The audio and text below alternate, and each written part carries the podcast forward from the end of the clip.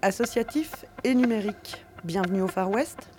Un débat proposé par l'agence Alter en partenariat avec Bruxelles nous appartient.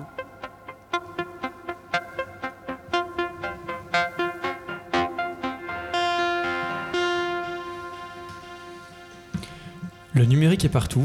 Depuis 10 ans, 20 ans, il envahit nos vies. Un tsunami face auquel le secteur associatif s'adapte en ordre dispersé. Faute de moyens, certains bricolent des fichiers Excel.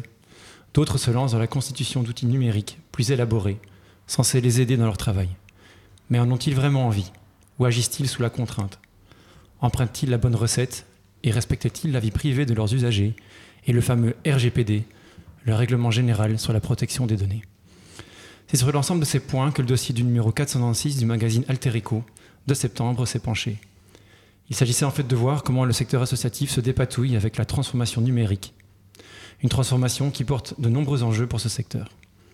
Des enjeux positifs tout d'abord, possibilité de faciliter le travail, le suivi des bénéficiaires, de donner accès à des droits ou des services à des personnes qui n'y avaient pas accès auparavant. Mais aussi des enjeux plus complexes comme le respect de la vie privée des bénéficiaires, des craintes de contrôle, des manques de moyens et de connaissances parfois pour mettre en place ces outils. Comme chaque mois, nous vous proposons de prolonger ce débat par un débat en direct sur Radio Panique, un débat qui se déroule au BNA à Bruxelles. Pour en discuter, j'ai à côté de moi Philippe Lambotte, développeur actif dans le secteur social depuis des années, et Laurence Genin, directrice de l'SBL Le Pénican, qui depuis 2012 propose une aide en ligne autour des problématiques d'alcool pardon, via le site www.aide-alcool.be. Alors bonjour à tous les deux et merci d'être présents. Bonjour. Bonjour. Euh, pour lancer les discussions, euh, nous allons écouter une capsule avec la voix de Julie Kestelot, euh, qui est coordinatrice des secteurs bruxellois à la FDSS, donc c'est la Fédération des services sociaux, et que nous avons interrogé dans le cadre du dossier, et qui va un petit peu ici, pour nous, résumer les enjeux. Alors, l'outil numérique et l'associatif, ça c'est une grosse question quand même. On s'en empare depuis un petit temps, et la question de l'outil numérique, elle se pose à plein de niveaux différents que ce soit dans les outils de travail des travailleurs sociaux, dans les outils de gestion d'une ASBL, de l'administratif, de, comment est-ce qu'on rend rapport à un pouvoir subsidiant, à toute la question du travail social en tant que lui-même. Comment est-ce qu'on garde des données sur des bénéficiaires? Comment est-ce qu'on partage une information dans le cadre d'un travail en réseau? Et puis aussi, comment est-ce qu'on se dépatouille sur la toile puisque de plus en plus de droits et d'administration se retrouvent aujourd'hui en ligne. Donc c'est une large question, la poser comme ça, c'est pas si évident. Mais euh, on y réfléchit dans le secteur. Donc moi je travaille avec des services sociaux généralistes, des ASBL. Et d'abord, euh, on a un outil qui s'appelle Opal, qui est un outil de récolte de données et de gestion de dossiers individuels. Et c'est un outil qui permet finalement effectivement de rendre compte de l'activité des services, de l'évolution des publics, de tirer des statistiques. C'est un outil réflexif euh, mais qui n'est pas sans poser toute une série de questions en termes de contrôle, contrôle du travail, de contrôle de nos usagers, de la question du maillage. Ça, c'est une chose. Après, on se dit bien souvent que l'outil numérique pourrait faciliter aussi toute une série de démarches administratives, le nombre de documents qu'on doit euh, qu'on va devoir aller chercher dans telle et telle administration, qui sont pourtant disponibles. Comment ça se fait qu'une personne doit encore pour une demande de logement social, voire une demande de colis alimentaire, ramener une série de documents administratifs qui sont par ailleurs euh, accessibles. Et donc là, on pense qu'effectivement, l'outil numérique peut faciliter une partie des démarches et une partie de, l'accès au droit, en fait, du, chemin que les personnes ont à parcourir pour euh, obtenir un, droit. Et puis après, il y a peut-être un peu le rêve et ce qu'on pense être une chimère, c'est que l'outil numérique pourrait venir tout faciliter automatisé et on se rend compte qu'on est... Euh, que de penser ça, c'est passer euh, à côté de la relation humaine, à côté de ce qui se passe euh, dans une interaction entre deux personnes dans une pièce, et qu'en fait l'outil numérique pourra jamais remplacer ça. Et donc notre question est plutôt de voir effectivement comment est-ce qu'on peut optimaliser certains outils mais d'être surtout très clair sur quels outils on veut informatiser et qu'est-ce qu'on veut garder euh, de, l'ordre de l'humain et qui ne passera jamais par ni un algorithme, ni un dossier en ligne, ni euh, par ce type de, de digitalisation-là. Vous avez appelé le bureau du bonheur, ne quittez pas.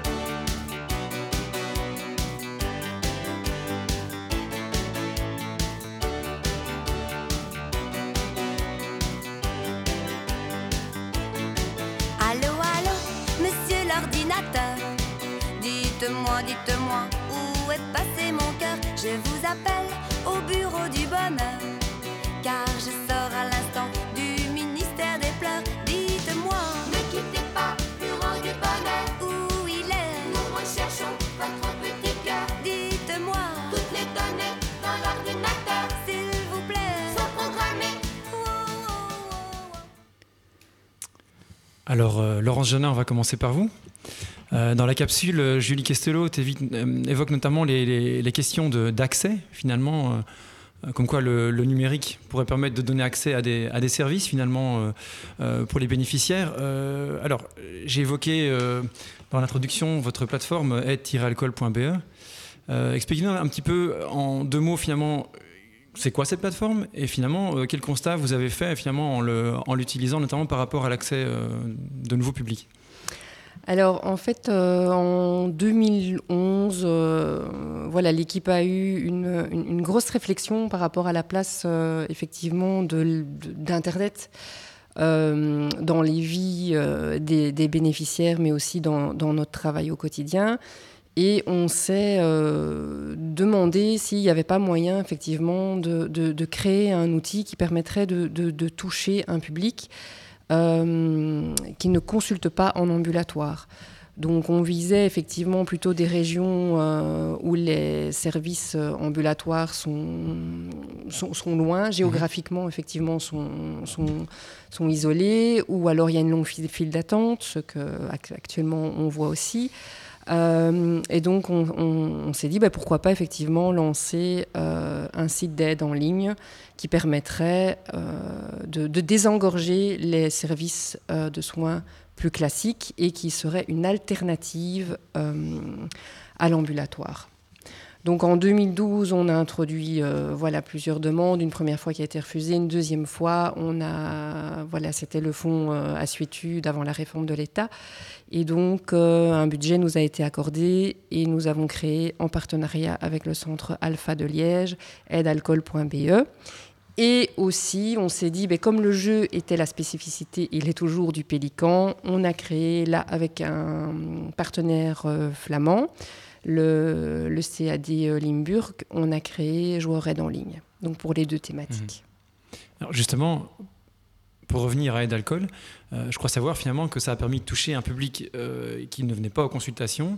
Vous évoquiez le cas des femmes en fait, qui, en général ne sont pas présentes aux consultations et qui viennent aux consultations en ligne, chat. Expliquez-nous un petit peu finalement qu'est-ce qui fait qu'elles sont Eh bien, en- au, fil des ans, effectivement, on s'est rendu compte en analysant euh, le profil, euh, voilà, c'est tout à fait anonyme euh, et gratuit les consultations, mais on s'est rendu compte qu'il y avait un pourcentage, ben, presque la moitié en fait, étaient des femmes qui consultaient. Euh, des universitaires et des travailleurs. Donc c'est vraiment euh, des, personnes qui, qui ne se rendent pas en consultation les femmes, ben, parce qu'il y a la charge mentale et la charge tout court de ce qu'elles ont à faire. Et les chats euh, avec les psychologues se font généralement à 7h ou 8h du soir quand elles se sont occupées des enfants, du repas, des courses en plus de leur boulot. Euh, les travailleurs, c'est sur le temps de midi. Donc c'est vraiment deux types euh, bien spécifiques de profils et de personnes que l'on retrouve euh, sur les sites d'aide en ligne et qui viennent moins consulter, qui sont moins représentés euh, dans des consultations en ambulatoire. Philippe Lambotte, je sais pas, est-ce que ça vous, ça vous inspire quelque chose, euh, cet outil qui permet de, finalement de, de toucher un public qui d'ordinaire euh, n'y est pas, tout simplement? Euh, oui, en fait, euh, c'est assez étonnant en fait de, de- de voir euh, que on arrive à, toucher des personnes en fait. Et euh, c'est typiquement aussi euh, aussi d'autres types de publics. Par exemple, euh, moi je viens du secteur sans-abri, euh, bêtement des, migrants, des, personnes qui euh, voilà qui sont dans la rue. Et il y a aussi les travailleurs qui utilisent ces outils-là. hein. Et donc, euh, le- l'enjeu, c'est peut-être de savoir qu'est-ce qu'on fait avec ces, outils. Est-ce que c'est des outils de gestion des dossiers où on se transmet? Il y a, En fait, dans, ce que je constate euh, dans, l'associatif, euh, dans des centres de jour, c'est que les gens se relaient. Donc il faut pouvoir transmettre les informations. Comment on fait pour transmettre ces informations? Et aussi, il y a beaucoup, beaucoup d'informations. Comment faire aussi pour que cette information-là euh, touche la enfin, ce que recherchent les personnes. Donc, voilà. Alors c'est vrai que vous évoquez deux choses parce que ce que euh, ce qu'a mis en place le Pélican, effectivement, c'est un outil à destination des publics. Euh, Il y a aussi, bien évidemment, euh, des outils qui sont entre guillemets à destination de l'ASBL et qui l'aident dans, dans son travail Ouais. quotidien. Finalement, elle, elle collecte des données sur ses bénéficiaires pour ensuite faciliter le travail des, des- des travailleurs. Je pense que c'est ça que vous évoquez. Effectivement, c'est- deux types d'outils différents, mais qui sont tous les deux numériques finalement. Voilà, ça, ça, c'est des choses, euh, il faut vraiment veiller euh, dès le départ quand on crée ce genre d'outils, euh, des bases de données, c'est être très clair dans qu'est-ce, à quoi va servir l'outil. Ça, c'est vraiment important. Mm. Et voilà, tout, tout le reste découle. En fait, aussi, il faut imaginer que les, les travailleurs sont quand même les premiers, ceux qui sont en première ligne, sont on, parle beaucoup d'outils à, dispo- à disposition d'un public, mais c'est aussi les travailleurs qui sont les, premiers vecteurs de, ces outils-là, et c'est les premiers qui ont des retours aussi, en fait. Donc ce genre d'outils, je trouve qu'ils doivent évoluer par rapport aux usagers, et il faut avoir une, une- une- quand on développe ces outils, c'est pas d'un coup. Il y, a, il y a une évolution et on, va adapter les outils au, au- au questionnement, peut-être qu'ont les travailleurs, à, à la réalité du, du terrain. Alors effectivement, c'est des outils qui ont qui charrient toutes sortes d'enjeux qu'on évoquera dans, un, dans une deuxième partie de, de l'émission. Euh, Madame Genin, euh, quand vous avez lancé finalement ce, cet outil, euh, quelles étaient les réactions de peut-être d'autres opérateurs du secteur? Parce qu'on sait que parfois l'associatif peut être un peu méfiant par rapport à ce genre d'outil. Alors comment ça s'est passé? Euh, oui, effectivement, la- l'associatif, euh, le secteur euh, Assitude a été assez euh, interpellé, euh, méfiant probablement aussi, parce que ça, se basait, euh, enfin voilà, ce sont des thérapies euh, cognitivo-comportementales, donc on n'est pas dans de la thérapie, c'est vraiment euh, quelque chose d'alternatif qui amène la personne à se poser des questions sur sa consommation. On est très très clair avec ça aussi et qui peut l'amener dans un second temps à venir pousser la porte d'un d'un service. Il faut savoir aussi qu'au niveau des statistiques, que ce soit pour joueurs euh, aide en ligne ou aide alcool, pour, la, pour je pense à peu près 68%, c'est la première démarche. Donc ce sont même des personnes qui ne parlent pas à leur médecin traitant de leur consommation. Donc c'était aussi ça le but, c'est qu'ils euh, ils puissent avoir un, un lieu sans être stigmatisés, sans être reconnus, puisque ce sont des chats, donc il n'y a pas la vidéo, il n'y a pas le son. Et donc l'anonymat est vraiment euh, garanti, et c'était vraiment notre, notre volonté que la personne euh, se sente en, en totale euh, confiance. J'ai envie de vous demander encore une question. Parce que c'est évoqué aussi, je pense, dans, dans la capsule de Julie Kesselot. Jusqu'où on peut aller dans ce genre d'outils euh, sans perdre le contact humain, finalement Est-ce que c'est quelque chose qui est rentré dans votre réflexion? Est-ce que vous vous dites, il y a une certaine limite jusqu'où on peut aller? Oui, oui, c'est rentré dans la réflexion. Et puis il y a toutes les, questions éthiques, déontologiques. Euh, on a travaillé avec le centre de prévention du suicide aussi, parce que il faut pas. voilà, je veux dire, ce sont euh, faire de l'accompagnement en ligne n'est pas donné à tout le monde. Il faut une solide formation. Euh, il faut euh, éthiquement, ben, on s'est posé la question parce que le bénéficiaire peut imprimer cette chatte, donc peut les, voilà, les diffuser aussi. euh, donc tout ça a été, les, deux sites ont été créés par des, des- développeurs qui ont utilisé voilà leur code source, tout est bien ficelé. Ce sont pas des applications effectivement gratuites, ça a un coût. Euh, qui est assez euh, conséquent pour des sites euh, qui, qui- doivent être protégés, où, où les personnes peuvent se dire je peux, je peux parler de, de tout, je peux être libre, et je n'ai pas une crainte effectivement que ce soit diffusé, ce soit lu. donc voilà. Comme je le disais, on va évoquer les, les enjeux euh, euh, déontologiques, euh, Enzovort, comme on dit en flamand, euh, dans une deuxième partie. Mais Philippe, déjà maintenant, est-ce que finalement ce, genre d'outil, qu'est-ce que ça vous... euh, Moi, ce que ça m'évoque, c'est en fait, on, on a une initiative et il n'y a pas de perte de contrôle. c'est vraiment important. On ne perd pas le contrôle, euh, c'est évoqué, donc le- du code qui est ouvert, lisible. Euh, donc on peut voir le développeur, ce qu'il fait. On parle du code, Euh, c'est le code du. de- Voilà, donc le, le code qui permet de faire fonctionner euh, l'application, c'est vraiment important qu'il y ait un contrôle dessus. Euh, il y a vraiment aussi toute une série de- de- de travail avant qui a été fait. Et, euh, et surtout, euh, pas de, il faut contrôler l'évolution. Donc, euh, de dire, OK, cette, application, on la commence petite et il faut toujours maintenir l'association qui crée cette application-là. Je trouve vraiment intéressant dans la démarche, c'est de dire, nous maintenons le contrôle et nous avons des balises. C'est vraiment important parce que beaucoup de fois, on crée des- des outils et un petit peu quelque part, ça peut servir. Beaucoup de fois, moi j'ai Mhm. entendu ça. Ah, rajoute. Non, non. C'est quoi le but? Et en fait, c'est ça. le- le- le- un des grands principes, c'est ça. Ne pas perdre le contrôle, ne pas perdre l'objectif, et donc euh, euh, baliser le développement de, ce, de- de ce genre d'outils. Le RGPD, il est venu aider là-dedans? Parce que je pense que notamment un des, un des objectifs, c'est de dire quand on crée une base de données, par exemple, c'est de dire pourquoi est-ce qu'on la pourquoi est-ce qu'on la constitue et à quoi elle va servir. Donc est-ce que c'est venu mettre des balises malgré tout là-dedans ou pas? En, en fait, il faut savoir que le RGPD, c'est quand même une troisième version euh, de législation européenne. Successivement, chacune s'est fait caler. Et le RGPD, c'est la dernière version. Ça veut dire Règlement général de protection de données. Et c'est un petit peu confus. Ça ne protège pas les données. C'est faux.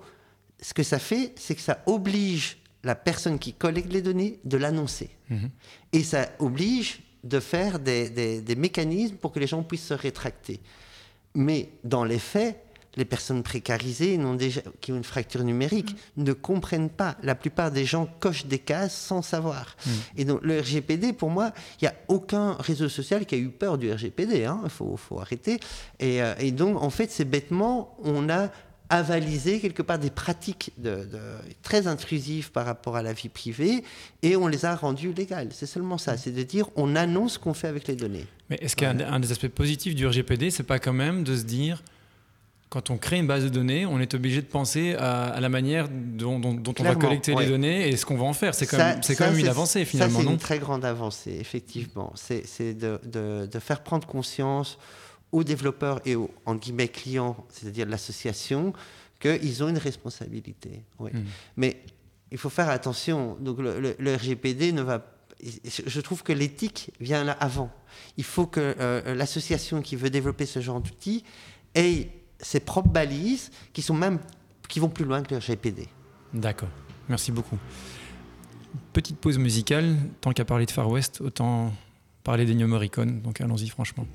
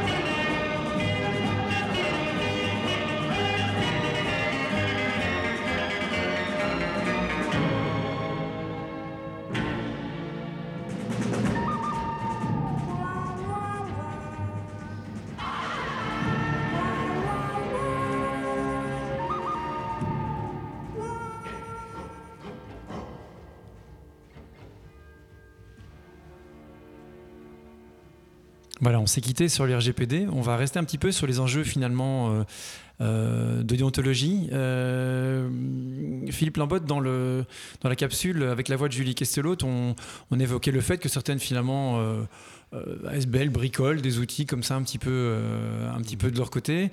Euh, D'autres ont des outils un peu plus compliqués, un peu plus élaborés. Finalement, pour vous, c'est quoi l'enjeu à l'heure actuelle? Est-ce que, est que finalement le, le, le, euh, le respect de la vie privée, euh, c'est quelque chose, c'est un, un enjeu majeur à l'heure actuelle, euh, ou bien est-ce qu'il y en a d'autres tout simplement? Pour, moi, la, vie privée, c'est vraiment, vraiment un enjeu du, de, actuel et du futur.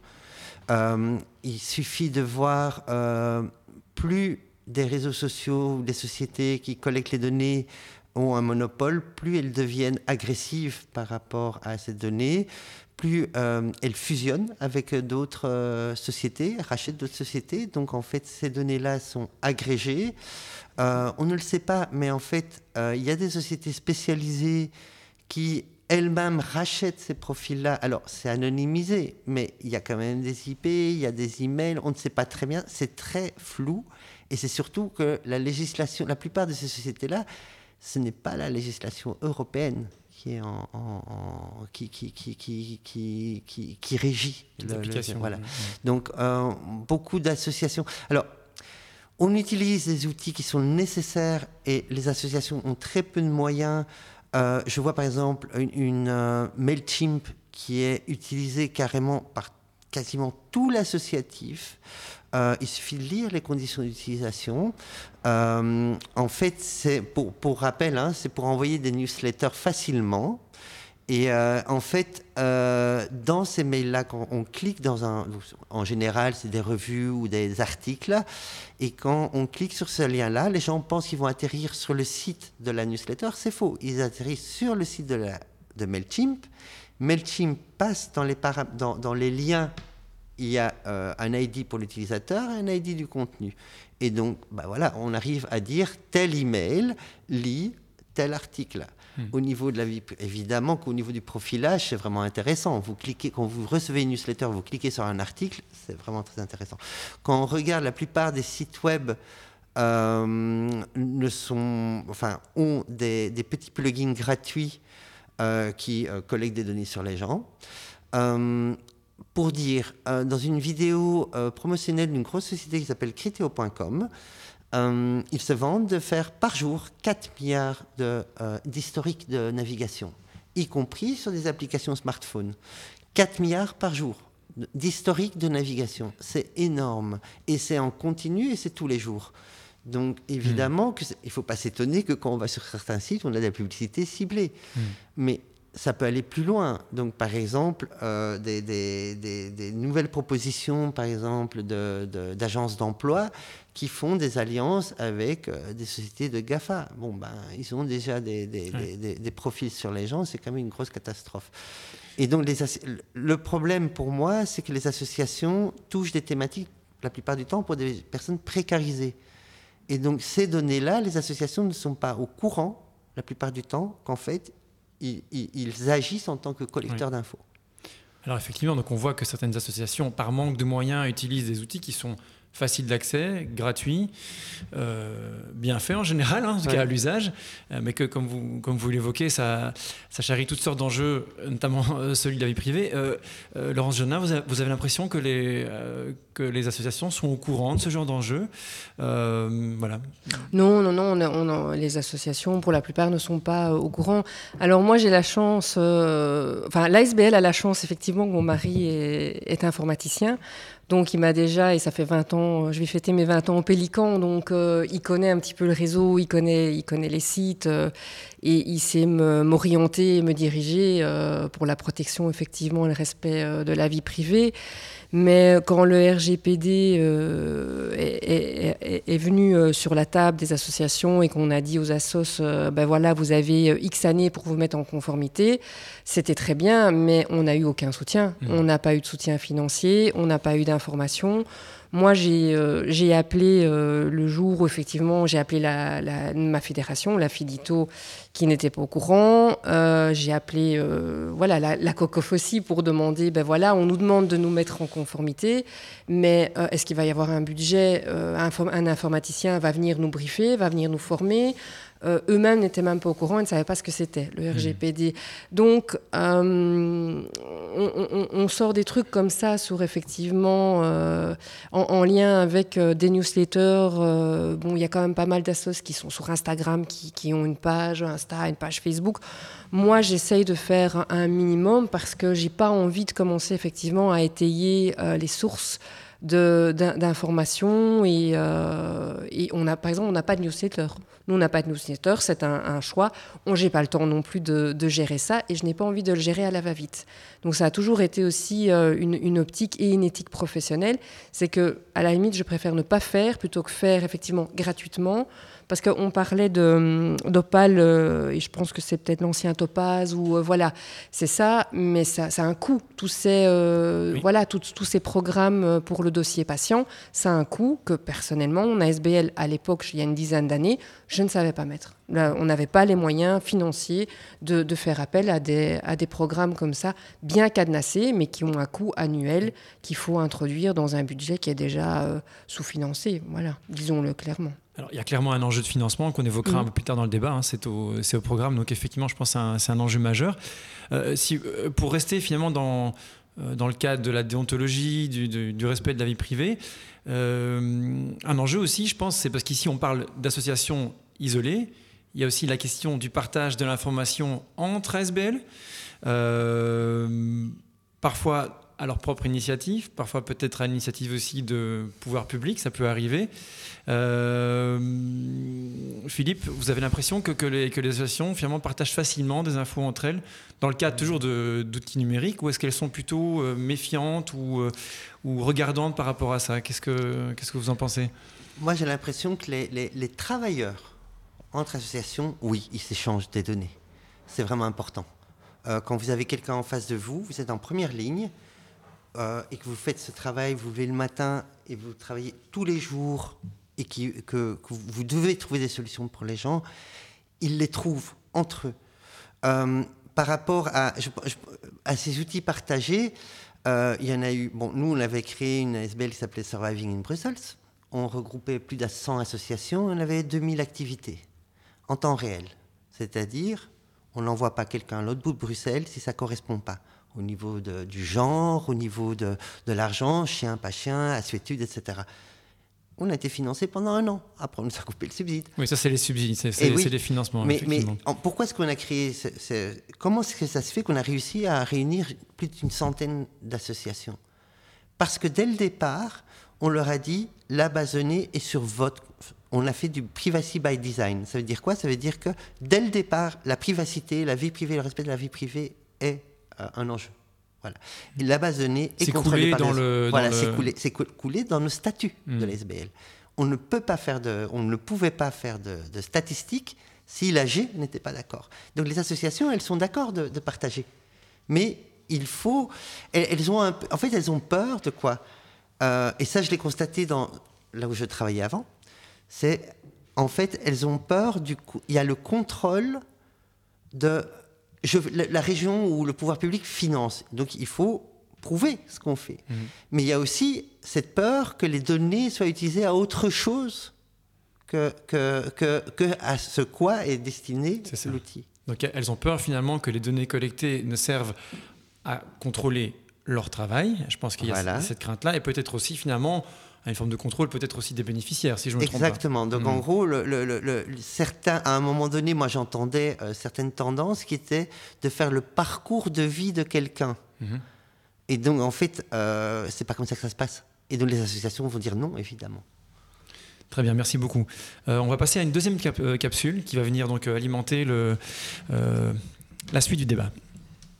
Je pense que les ASBL n'ont pas à se frotter à cette question dans leur îlot, là, toute seule, à l'échelle d'une équipe. Effectivement, on est sur des questions qui dépassent la question du métier, de la gestion d'équipe.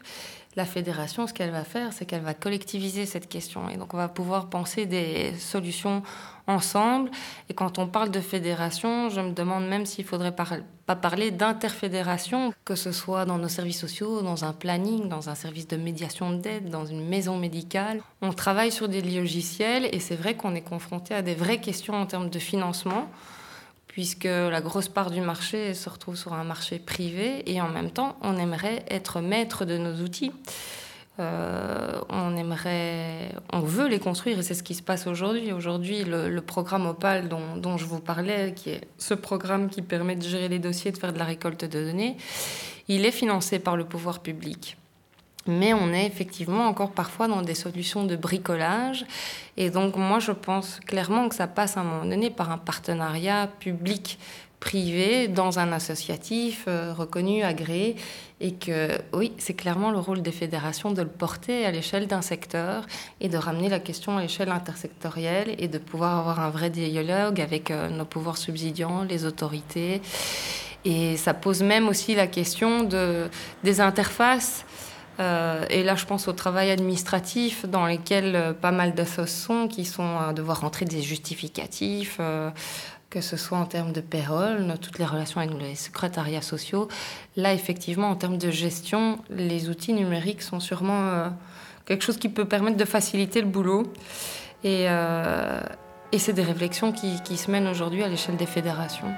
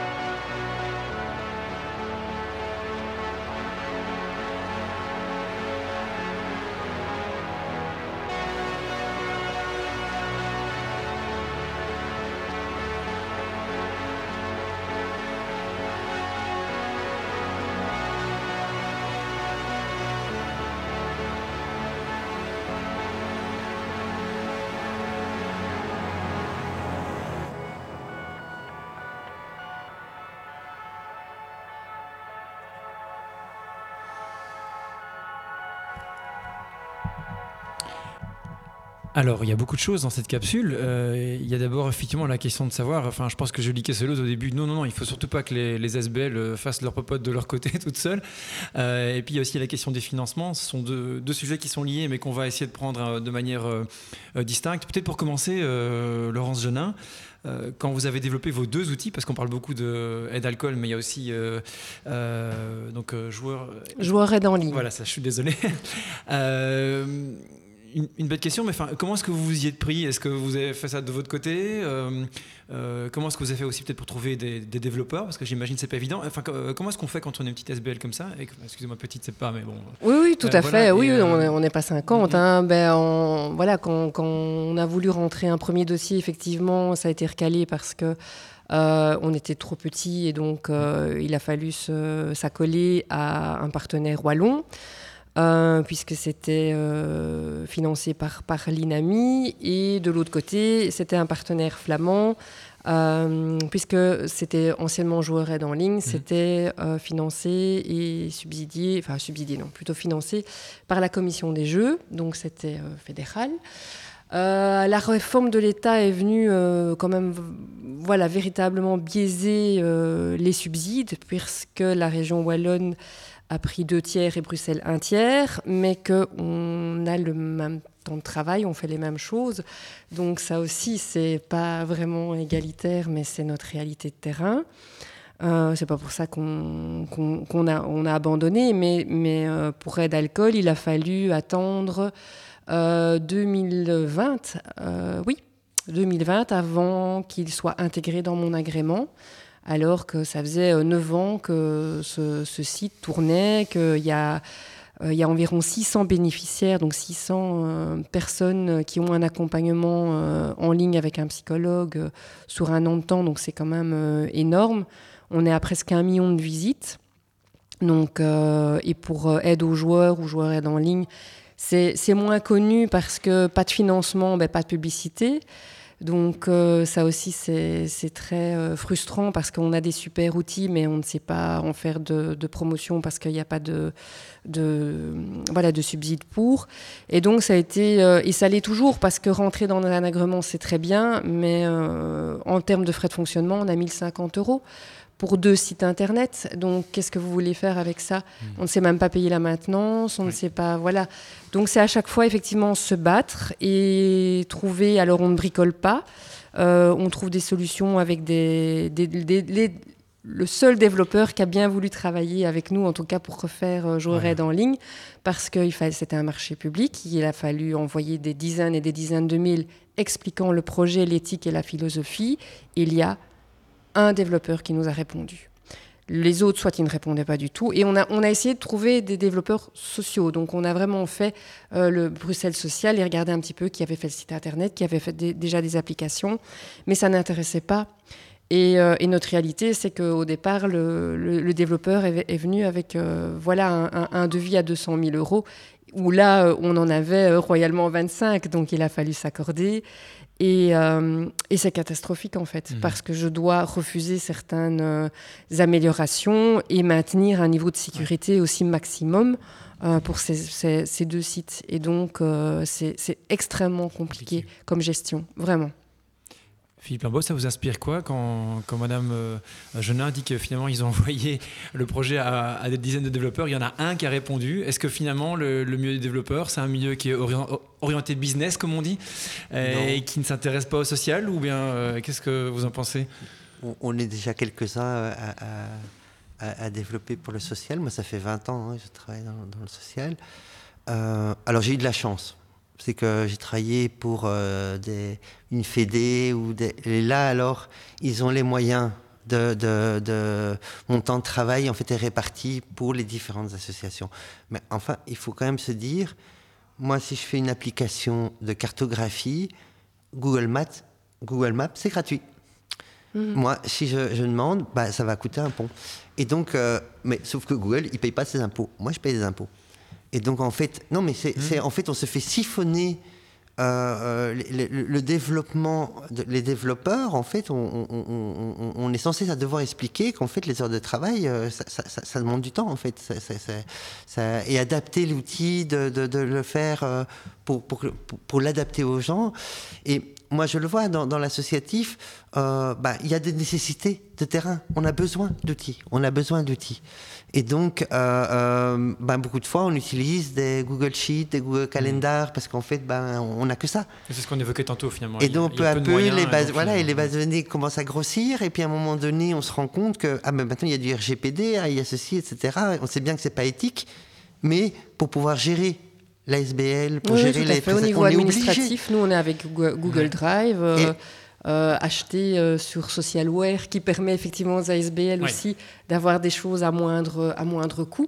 Donc euh, c'est euh, là, là c'est du bricolage au niveau effectivement euh, de, de la gestion administrative. Je, je- voilà, les, les ASBL ne peuvent pas se permettre d'a- d'acheter des logiciels, des agendas par exemple, où il y avait des, des rappels euh, par SMS. Ce serait génial, mais c'est juste impayable aussi.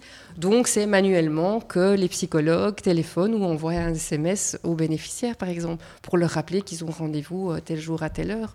Mais on en a besoin. Oui, l'associatif a, a- a besoin d'outils, bien entendu.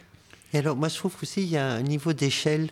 En fait, euh, euh, on, on est passé, je me souviens quand j'ai commencé, on est passé du fax Mhm. au mail. Tout à fait. Mais, mais, mais ça, mais bien sûr, oui, oui. Moi, je me rappelle, bon, pour la petite anecdote, on est allé voir une association, on leur a dit, voilà, il- on va vous installer un serveur mail, etc. Et le directeur nous a dit, à quoi ça sert? J'ai le fax.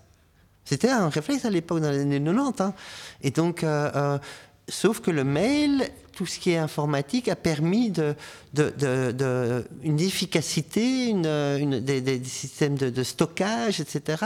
Sauf qu'on a oublié qu'il y a des coûts aussi. Il y a des coûts qui, qui augmentent euh, par rapport. C'est des outils qui sont performants, mais il faut former les travailleurs. Combien de, il, y a, il y a une énorme souffrance par rapport aux travailleurs. Moi, je trouve aussi, on n'en parle pas beaucoup, mais les, les travailleurs doivent sans cesse évoluer. Et euh, en, fait, avec des nouveaux outils, il y a du Zoom maintenant, il y a du Teams, il y a des, il y a, des clouds, et, les travailleurs n'ont tout simplement pas le temps de se former.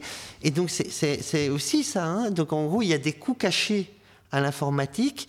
C'est utile, ça permet de faire des choses, mais c'est des outils. Et des outils, il y a des gens derrière. Alors ici, effectivement, on parle de nouveau des assos seuls. Euh, Julie Kesselot, elle évoquait le rôle des fédérations. Alors ça peut être des fédés, ça peut être des coupoles, enfin appelons-les comme on veut, mais donc des, euh, l'échelon supérieur, on va dire. Est-ce que finalement, pour cette question de coût, cette question de, de connaissance technique, de maîtrise des enjeux, est-ce que c'est le, le bon niveau peut-être pour avoir une réflexion et pour permettre peut-être aux, associations de s'emparer de ça et de peut-être d'être moins seules et d'avoir une capacité d'action. Je sais pas, Laurence Genin Mais disons qu'au ni- au niveau de, mon secteur, au niveau effectivement du secteur Assuétude, le, le- souci c'est que notre Fédé euh, n'a pas, n'a pas de moyens, n'a pas du tout de moyens financiers, euh, et que euh, tout le monde n'est pas intéressé par le numérique. Ça, clairement, il y a des acteurs, euh, bah, tous les acteurs bas seuil, vraiment de première ligne, qui sont sur le terrain, terrain, terrain, euh, n'ont pas le temps. Enfin, on, a, bien vu avec la, crise Covid aussi, on nous a demandé de continuer à fonctionner. Certains de terrain, nous, on a, fermé quand même pendant un mois et demi.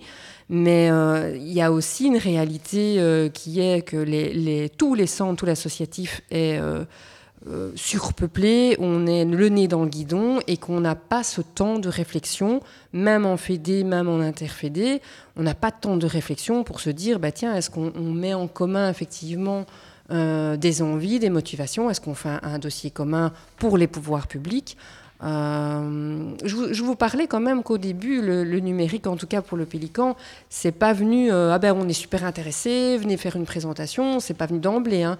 Il a fallu quand même faire euh, nos preuves et prouver que ça ne, je veux dire, ça ne remplaçait pas du tout un accompagnement physique. C'était une alternative.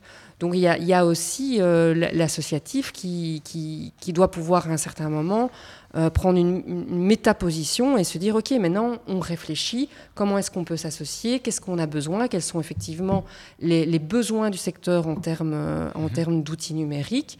Parce qu'on n'en a pas Enfin, voilà, les besoins sont tout à fait différents. Nous, on est un centre en but, on n'a pas les mêmes besoins euh, qu'un service de, de- de réduction des risques ou euh, que la future salle de consommation. Enfin, voilà, je veux dire, c'est une réalité aussi, alors qu'on est dans la même fédération.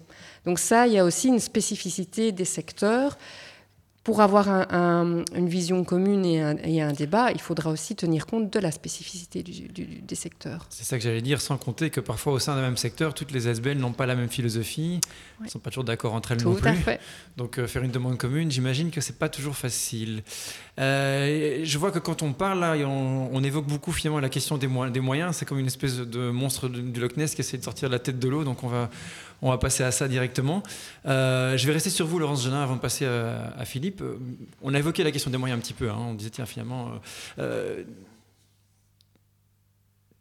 je suis désolé, je trouve plus mes mots, mais je vais. Mais pas de souci. ils vont revenir. Euh, vous avez développé ces, donc, enfin, ces deux outils. Les- oui. Euh, vos moyens, ils étaient limités. Et puis finalement, euh, est-ce que après ça, j'imagine qu'entretenir un outil pareil, ça coûte de l'argent? Oui. Euh, et cet argent, est-ce que vous l'avez finalement? Non.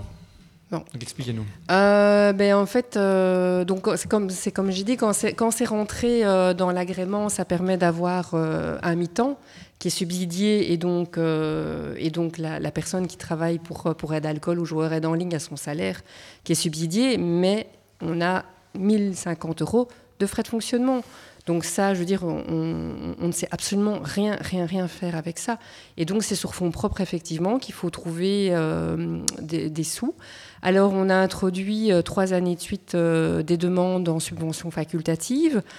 Euh, qui nous ont été accordées, elles sont toujours rabotées. hein. Je veux dire, on, demande toujours une certaine somme et puis voilà, c'est le ministre qui décide de raboter euh, euh, la somme dite parce que l'administration fait vraiment son job et nous soutient parce que notre subsidiant qui est, la COCOF croit en, vraiment en l'accompagnement en ligne. Je veux dire, c'est vraiment quelque chose qui est soutenu par euh, le pouvoir subsidiant et c'est déjà très bien. Par contre, les moyens financiers, ils sont très limités, on le sait euh, au niveau de la COCOF aussi, et donc euh, on, en, pâtit. Donc non, non, c'est- extrêmement difficile à faire vivre, et comme je disais là tantôt, il y a un moment donné où si effectivement un d'alcool euh, n'a plus les moyens de, de fonctionner, et je me suis posé cette question-là il y a peu de temps, on va devoir mettre en pause, parce que moi je veux pas qu'il y ait une faille de sécurité, des données qui se perdent comme ça. Donc ça aussi, il faut être conscient et les, bénéficiaires, parce que les consultations sont gratuites. Donc je veux dire, c'est un site qui nous coûte de l'argent, qui ne rapporte rien en termes de, voilà, de bénéfices. Euh, mais il y a un moment donné aussi où euh, si euh, les pouvoirs publics et on aimerait bien que le fédéral se bouge un petit peu aussi pour l'associatif parce que c'est quand même toujours aussi les mêmes secteurs qui sont, euh, qui sont financés et le secteur toxicomanie certainement pas, euh, prennent, prennent leurs respons- responsabilités. Surtout au niveau de l'alcool aussi, je veux dire, la problématique de l'alcool, c'est catastrophique. Le Covid a, fait gonfler. euh, voilà, j'avais jamais. Ça fait 20 ans que je suis au Pélican. On a mis une liste d'attente au mois d'avril. Au total, il y a eu 120 personnes sur la liste d'attente. Donc, je n'ai jamais vu ça en 20 ans. Donc, la crise du Covid, le confinement, non seulement a fait que, comme on devait, on devait, on avait, on avait vraiment une obligation d'être ouvert et accessible. Beaucoup d'associations ont bricolé ont bricolé des outils de permanence, euh, voilà, et se sont rendus compte que c'était extrêmement difficile à gérer et que c'était pas non plus euh, un, voilà, c'est un métier à, part entière de pouvoir faire de l'écoute à distance, de pouvoir faire de, du chat, tout ça, c'est vraiment, euh, ça nécessite une formation. Et, euh, et, et la consommation, euh, voilà, euh, les gens qui ne consommaient pas beaucoup se sont mis à consommer beaucoup. Les gens qui consommaient beaucoup, je vous dis pas l'état. Et il y a eu d'autres d'autres pathologies. Enfin voilà, il y a eu de la violence familiale. Euh, qui la violence conjugale, intrafamiliale, euh, le burn-out, la dépression, les troubles du sommeil, tout ça est venu euh, gonfler nos, nos listes d'attente et, euh, et notre public. Et donc, euh, voilà, l'idéal, ce serait de faire un site internet d'accompagnement en ligne avec plusieurs entrées, mais c'est un budget euh, que je n'ose même pas dire ici et qui ne sera jamais, enfin, voilà, on va pas jamais dire jamais, mais en tout cas qui n'intéresse pas pour le moment Ouais. le, le- le politique. Ça, c'est Mm. certain, parce que ça a été demandé, ça a été refusé. Philippe Lambotte, vous avez l'impression qu'il y a un manque de prise de conscience des pouvoirs publics par rapport au financement euh, de l'associatif sur cet, cet enjeu numérique finalement? Est-ce que c'est quelque chose qu'on... Est-ce que c'est un impensé finalement ou bien est-ce qu'il n'y a justement pas, pas de moyens et puis c'est c'est tout? Bah, des, des moyens, je, je trouve par exemple que, que les, les deux sites qui sont évoqués ici ont, ont- ont un effet de levier. Euh, euh, on finance et on, on- on aide une quantité phénoménale de gens et j'ai l'impression que des fois c'est oublié. On finance, moi je l'ai vécu avec Surviving in Brussels où en fait on avait un subside des Smart Cities, donc c'était à destination des sans-abri. Ce n'est pas les ministres en charge qui ont financé, on a trouvé un financement via la ministre des Smart- la, la secrétaire d'État Smart City. C'était un temps Numérique, plein, quoi, donc, ouais, euh, numérique, Hmm. pour numériser la région bruxelloise. Et on, a reçu, on a travaillé d'arrache-pied pendant un, on avait un temps plein et demi. Et donc, euh, euh, et, après un an et demi, on a eu, il y a eu un changement législatif, enfin, il y a eu des élections, etc. Et donc, on a eu quatre mois de subsides, et puis, euh, et puis finalement, euh, voilà, euh, bon, c'est long à expliquer, mais finalement, on nous a coupé les subsides. Moi, j'ai eu en plein Covid des gens qui me téléphonaient, nous ne pouvait plus mettre à jour les. En fait, ce qui coûte de l'argent aussi, c'est pas seulement aussi de mettre à jour l'outil, mais c'est aussi de l'alimenter, les données, tout, ce que, tout ça évolue. On, on- on ne peut pas donner de l'information à des personnes qui sont dans la détresse, qui sont fausses. Il faut donner des vraies informations. Et donc, il y a des gens qui. qui, qui- on a- nous, on travaillait, il y avait une assistante sociale qui était spécialisée pendant un an. Elle, elle connaissait tout le secteur. Et donc, c'était la personne relais qui était au fait, qui mettait à jour, etc. Eh bien, on a coupé le subside et qu'est-ce qui se passe? Eh bien, elle a trouvé du travail ailleurs. Même si on relançait la plateforme, on, on a perdu une personne qui avait une, une- une vision hélicoptères qui connaissaient le secteur, etc. C'est vraiment on, et le- le- une des choses, je ne sais pas si, si, si vous vous avez eu la même expérience, mais comme on voulait avoir le subside, on a travaillé, on a surtravaillé, on, on travaillait d'arrache-pied pour prouver qu'on était bon. Oui. Et puis, Oui. à un moment donné, moi, je vous dis, pendant le Covid, il y a une assistante sociale qui m'a téléphoné, qui m'a dit, on est devenu aveugle. Mhm. Avant, on avait l'information qui était centralisée. Du jour au lendemain, il n'y a plus rien. On est devenu aveugle en, en pleine pandémie de Covid. Enfin, vous, vous imaginez quand, quand, quand- quand- Enfin, voilà, c'est vraiment... euh, c'est c'est vraiment énormément d'énergie, d'investissement. Euh, de, de... Faut pas croire qu'on crée une plateforme comme ça. hein. Elle évolue, on l'améliore, etc. Et puis du jour au lendemain, plus rien. Oui, tout à fait.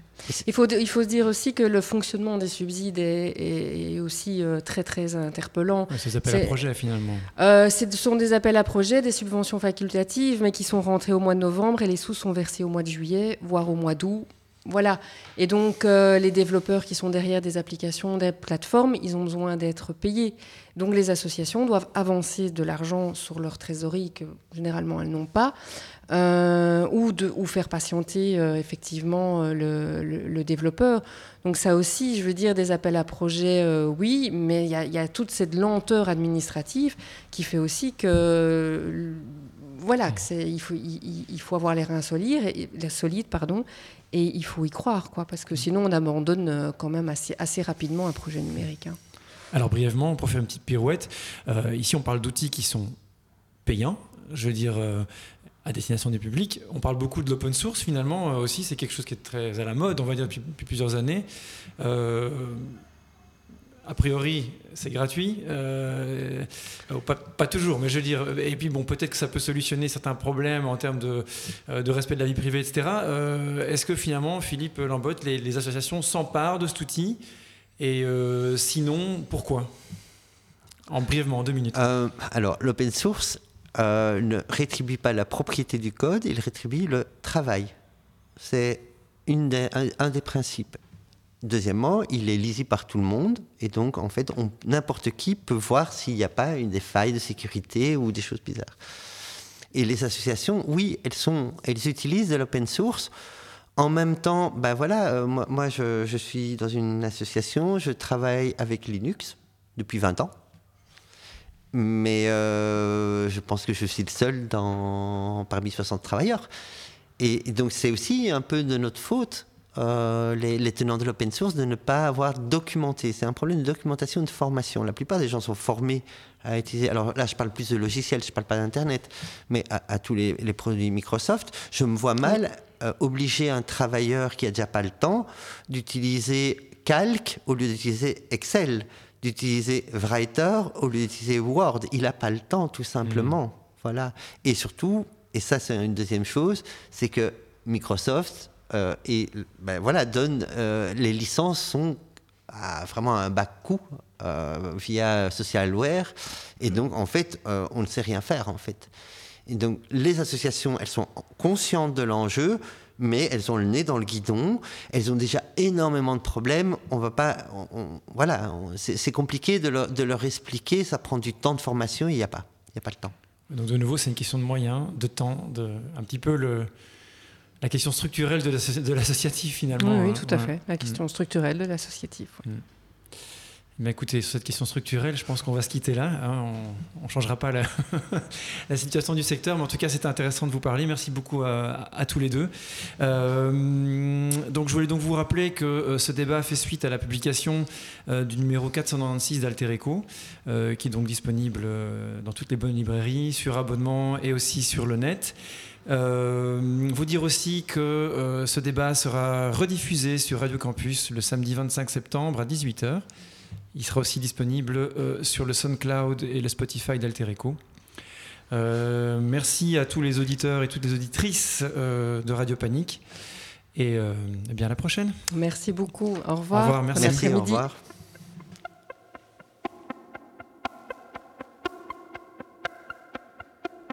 Associatif et numérique. Bienvenue au Far West. Un débat proposé par l'agence Alter en partenariat avec Bruxelles nous appartient.